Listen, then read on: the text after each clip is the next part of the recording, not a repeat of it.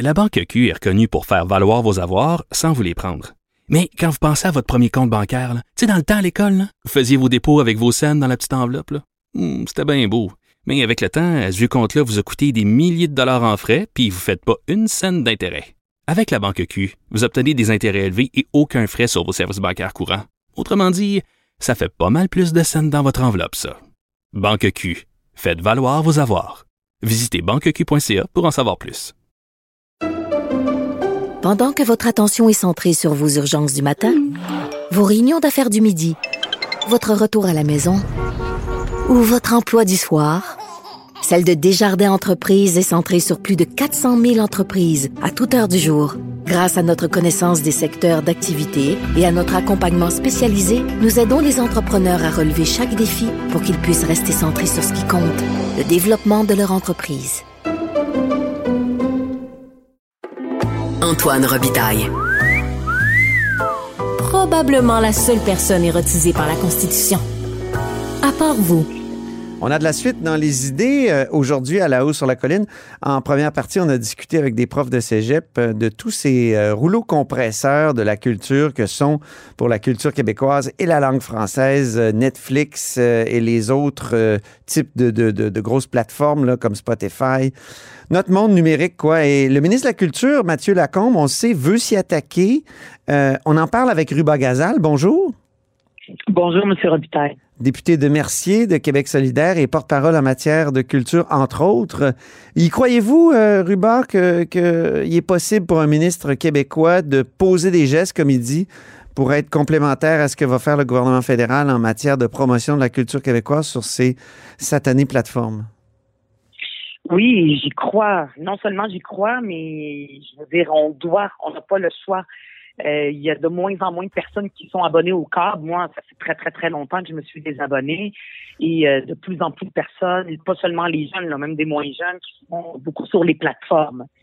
Et euh, en fait, moi, je suis agréablement surprise. Je suis contente que Mathieu Lacombe décide euh, de d'imposer, de légiférer sur euh, les Netflix de ce monde, de pas seulement attendre ce que le fédéral fait, Hum. parce que je me rappelle, j'avais même posé la question, puis Catherine Dorion, il y a quatre ans, en 2019, quand elle portait le dossier de la culture, avait demandé que Québec doit exiger du contenu québécois. Donc, le gouvernement du Québec, on doit exiger à Netflix d'avoir du contenu québécois parce que la façon que ça fonctionne, c'est que si on les laissait aller par eux-mêmes, comme c'est le cas maintenant, ben c'est surtout du contenu euh, américain là, qui est très, très, très populaire. Oui.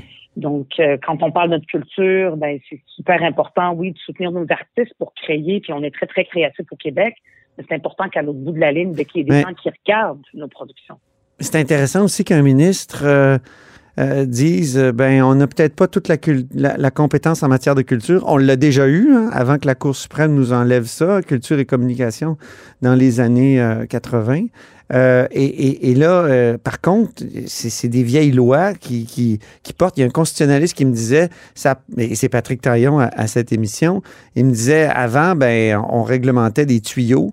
Mais là, maintenant, c'est plus des tuyaux culturels, c'est, tout a changé. Donc, il y a une occasion pour le Québec de peut-être rapatrier une partie de sa culture, de, Oui. de sa, de sa compétence en matière de culture. Vous, vous êtes d'accord? Oui, oui, ça, ça aussi. Ben ça, par exemple, ça, je pense pas que M. Lacombe et la CAQ veulent aller aussi loin que ça. Nous, à Québec solidaire, je veux dire, c'est une demande historique du Québec, là, comme vous le dites, d'avoir culture et communication, que ça soit dans notre pouvoir exclusif au Québec, qu'on ait même un CRTC québécois.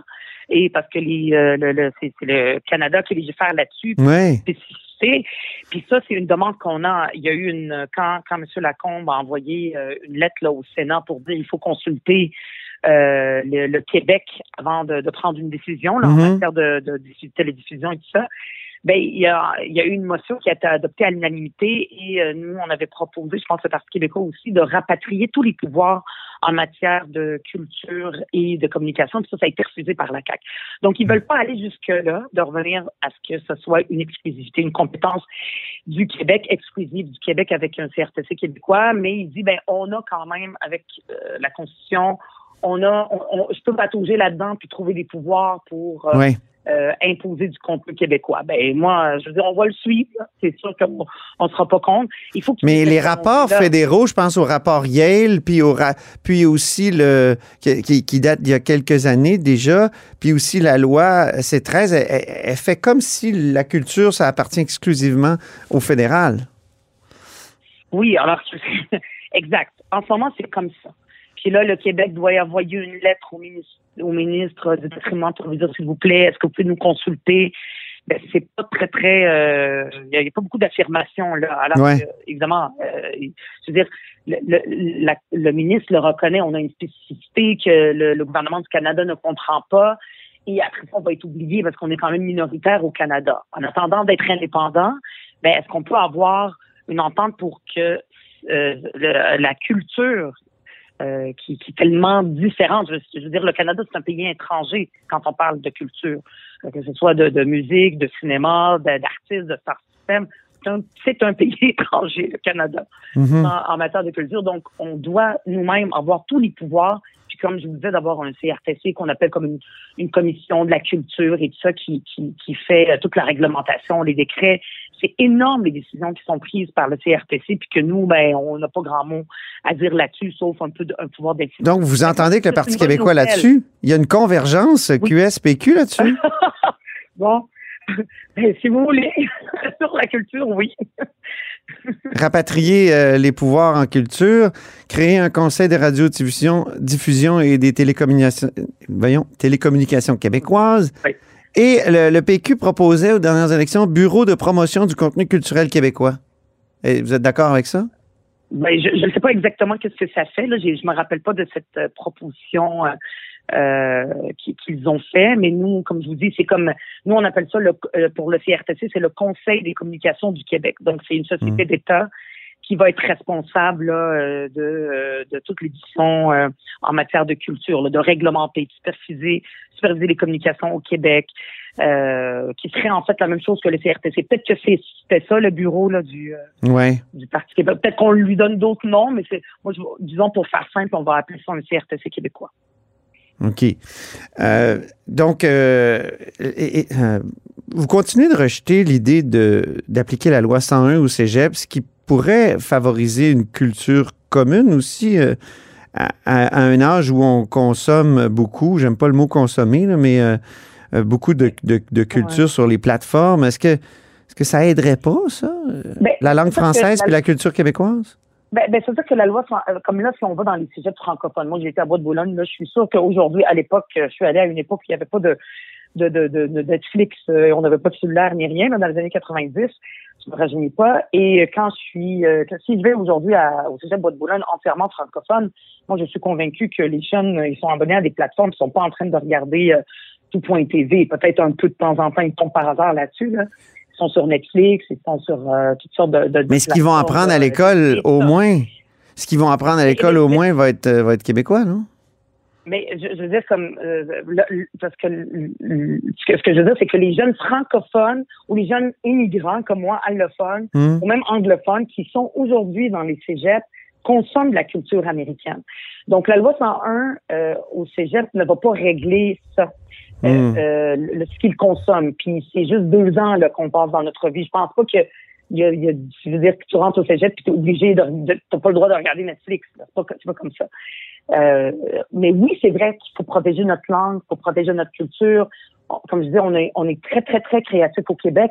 Mais en ce moment, là, les jeunes, de plus en, de moins en moins, regardent du contenu québécois. Ben oui. Euh, on n'est pas concurrentiel. Donc, 58 il y a deux façons- des jeunes Québécois de 18 à 34 ans consomment très peu, voire euh, pas du tout, de contenu audiovisuel québécois sur les plateformes en ligne. 58! Puis c'est très inquiétant, puis je le sais que ça s'en va, euh, ça, ça- ça- ce chiffre-là va monter de plus en plus, qui, ne- qui n'en consomment pas. Puis a- moi, je parle avec des gens du milieu culturel et tout ça, puis il y a deux façons de concurrence, c'est-à-dire de concurrencer les, les Netflix de ce monde. Ouais. C'est de légiférer, légiférer les, les géants, les géants qui, eux, marchent par algorithme, c'est-à-dire que aujourd'hui, les gens, quand ils regardent une émission, c'est pas parce qu'ils la cherchent. Ils sont sur euh, une plateforme, puis là, tout d'un coup, il y a une, il y a une émission qui leur, euh, qui, qui, qui, leur apparaît, puis là, ils cliquent dessus par curiosité. Pourquoi? Parce que les algorithmes vont aller, euh, vont mettre de l'avant qu'on appelle la découvrabilité, vont faire découvrir au public ce qui est le plus populaire. Hmm. C'est sûr que sur Netflix, pas les contenus québécois qui sont les plus populaires. Donc, les, les, les géants du web décident que les Québécois, qu'ils soient jeunes, qu'ils soient au cégep, en français, en anglais, peu importe, euh, qu'est-ce qu'ils regardent. Et une façon donc de, de contrer ça, c'est de légiférer qu'il y ait du contenu québécois, puis de faire une politique de découvrabilité, c'est-à-dire que ce qui saute aux yeux, là, parce que quand les gens ouvrent Netflix ou, ou, ou d'autres plateformes, ben, que ce soit des émissions québécoises qui apparaissent. Comme ça, ça va attiser leur curiosité, puis ils vont cliquer là-dessus. L'autre façon, l'autre façon, c'est de concurrencer par une plateforme québécoise.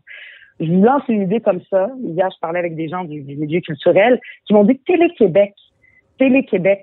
Il euh, y a personne qui dit ah tiens je vais aller voir des émissions ben, pas beaucoup les jeunes vont pas sur Télé-Québec ils ont une plateforme moi je vais la regarder un peu de temps en temps il y a des émissions ben oui. ben mm. ça pourrait être vraiment notre euh, diffuseur national dont on serait fier c'est un outil extraordinaire pour promouvoir notre culture je connais des gens qui travaillent dans des, euh, des, des, des, émissions pour jeunesse je veux dire, c'est du rafistolage. Ils ont peu, peu d'argent. Les gens, quand ils voient des grosses productions américaines, mm. anglo-saxonnes, c'est sûr que c'est moins attractif, nos émissions ici qu'on fait avec toute la créativité qu'on a. C'est beaucoup moins attractif. Donc, il y a quelque chose à faire là aussi avec Télé-Québec. De l'argent, mais aussi en faire un vrai diffuseur national et être ambitieux. C'est un outil qu'on utilise pas au Québec. Parlons d'un autre sujet maintenant, la bataille des féminismes.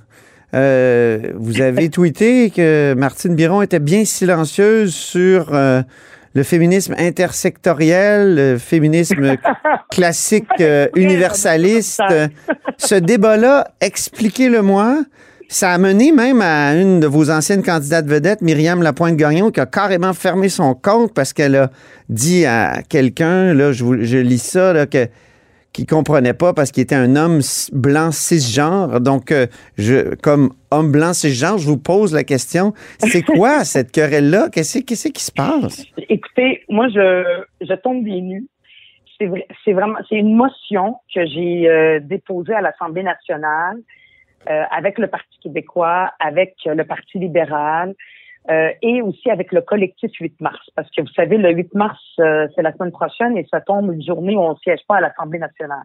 Donc, la dernière semaine qu'on siégeait, euh, la semaine passée, le 21 février, je pense, j'ai déposé une motion. Et d'habitude, je veux dire, la motion du 8 mars, c'est pas débat. Je veux dire, on reconnaît qu'on a fait du chemin pour l'égalité entre les femmes et les hommes et on sait qu'il y a d'autres chemins à faire, puis on continue.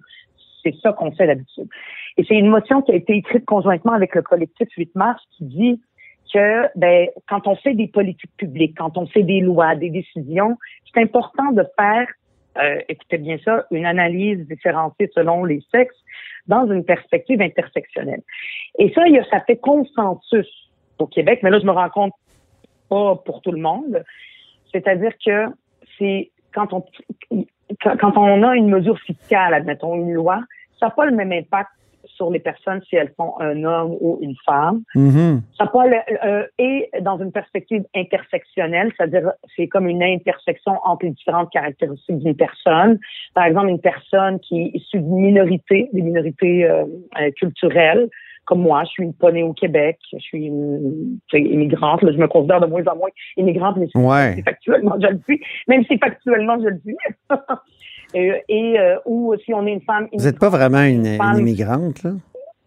Ben, moi, je me considère pas comme immigrante, mais factuellement, je le suis. Je veux dire, je suis arrivée par, dans un avion à euh, l'été 1987, 88, au Québec et euh, j'ai eu euh, le, passeport et ça. Fait, donc, euh, donc, il y a une différence, par exemple, des politiques publiques si on est une femme ou un homme, si on est une femme issue d'une minorité, une femme immigrante, une femme vivant avec un handicap, une femme d'un certain âge, etc. Et il faut en tenir compte pour s'assurer que ben, qu'on laisse pas tomber des personnes. C'est tout simplement ça. Il y a un consensus dans le mouvement féministe au Québec sur ça, d'en tenir compte et des Françoise David a écrit une lettre dans le Devoir pour dire aussi. Oui, mais Christiane Pelcha, une ancienne. Depuis 1995. Mais une ancienne présidente du Conseil euh, du statut de la femme, Christiane Pelcha, a écrit que c'est. Elle, de toute façon, est d'accord avec ça, l'analyse différenciée selon les sexes. Et puis, mais elle dit on peut rejeter euh, l'idée de.